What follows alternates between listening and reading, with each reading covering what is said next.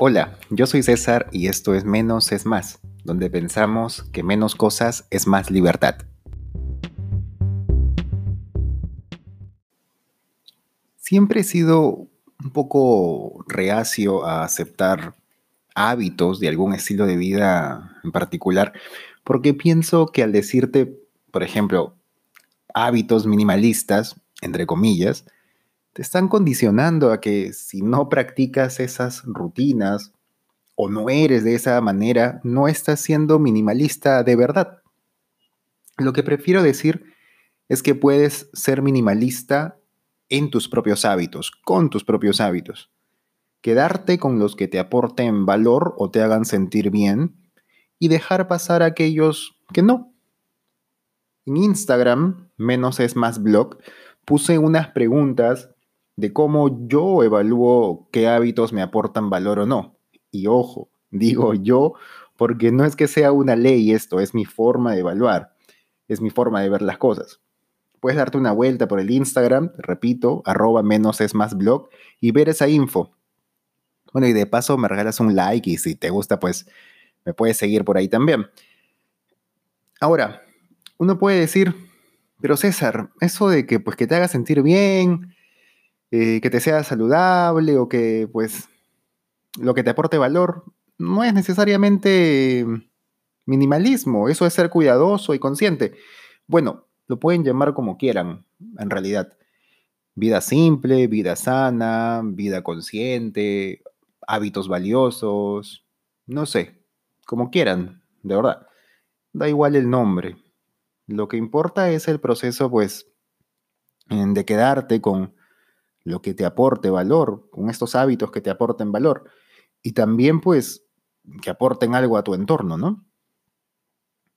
Y ojo, aportar no necesariamente quiere decir que sea productivo.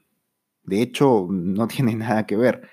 Por ejemplo, con mi esposa tenemos el hábito, bueno, no sé si es exactamente hábito, pero bueno, pongámoslo como hábito, que un día a la semana no hacemos pues, prácticamente nada. Si nuestras responsabilidades o tareas pues lo permiten, obvio, ¿no? Nos quedamos viendo alguna película, conversando, jugando, echados en la cama o qué sé yo. Para nosotros es un hábito valioso porque nos da una pausa, descansamos, nos divertimos, nos conocemos más y pasamos tiempo juntos. Es buenísimo. Y pues en teoría no estamos haciendo nada productivo. Pero pues nos aporta eso, nos aporta esta calma que a veces uno, uno requiere, ¿no? Por otro lado, tengo algunos hábitos que no me hacen sentir del todo bien, debo reconocerlo. En mi caso, creo que el sedentarismo me está jugando una mala pasada. Nunca he, nunca he sido pues, el más deportista del mundo, la verdad. Y creo que ya ahora, a los 33 años, a veces me siento con el físico de un señor de 80 años.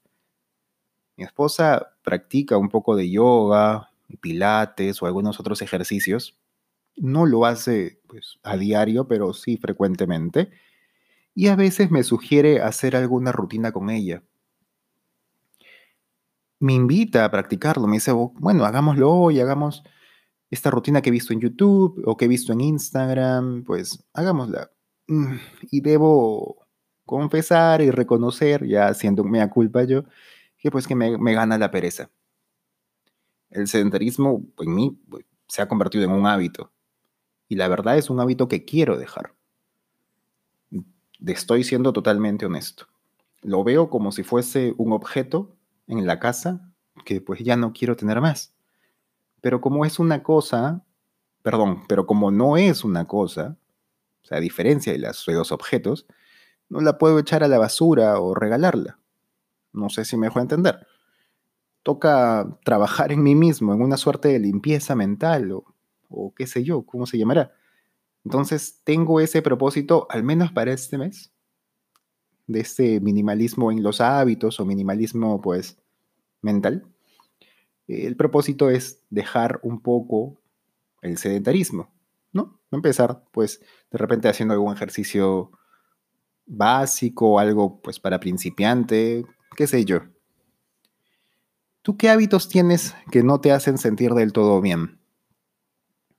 Quizás fumas demasiado, comer muchas grasas o comida chatarra muy, muy seguido, acumular tareas del hogar o trabajo, procrastinar, dejar mucha ropa para lavar, qué sé yo, cualquiera. ¿Alguno no te está haciendo sentir del todo bien? ¿Te has puesto a pensar si hace si estos hábitos hacen bien también a tu entorno o a las personas que te rodean o quizás les está afectando? ¿Para qué mantienes este hábito? ¿Es saludable o no? Está de verdad que súper bien y ya en la en esta experiencia, en esta aventura del, del blog a través de Instagram y el podcast, he ido pues recibiendo diferentes comentarios y diferentes, diferentes puntos de vista. Y de verdad está buenísimo que se asocie el minimalismo, en un principio, pues con los objetos, porque de hecho es mucho más tangible. Pero creo que también una forma de ser más consciente de este estilo de vida es adoptarlo a nuestros hábitos y formas de pensar. Quizás si es que no lo adoptamos como forma de pensar o no, lo, no tenemos esa convicción, pues sería un poco efímero este, esta forma de llevar el, minimalismo o cualquier otro estilo de vida o cualquier otra filosofía de vida, o pues llámenle como quieran. Es más laborioso, sí, de hecho, cambiar tu forma de pensar, tus hábitos, es súper laborioso, pero trabajar en uno mismo también implica que esto podría ayudarte a llevar las cosas de una mejor manera. No sé si me dejo entender. La idea es que si tú ya estás aplicando el minimalismo en objetos, si aplicas esta misma filosofía, este mismo estilo de que si hay cosas que no te sirven, las puedes dejar pasar, o si hay cosas que no necesitas, las puedes dejar pasar, eso, si eso mismo lo aplicas mentalmente, hábitos, costumbres, rutinas, qué sé yo, que quieras dejar pues de hacer o que quieras incorporar alguna nueva, pues en buena hora. Esa es la idea te puede ayudar a llevar las cosas de, una, de un mejor modo, ¿sí? Bueno, y este ha sido el episodio de esta semana. Y recuerda que puedes apoyarme compartiendo este podcast con quienes gustes o con quienes creas conveniente también.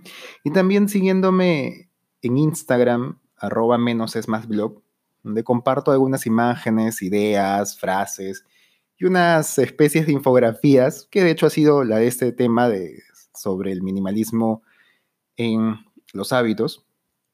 Y pues los conceptos que manejo ahí mm, son cosas que investigo, que averiguo y también mi punto de vista sobre pues, este tema, ¿no?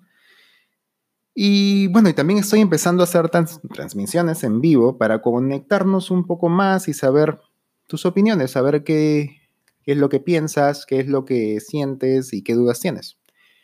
Yo soy César, esto es Menos es Más y que estés muy bien.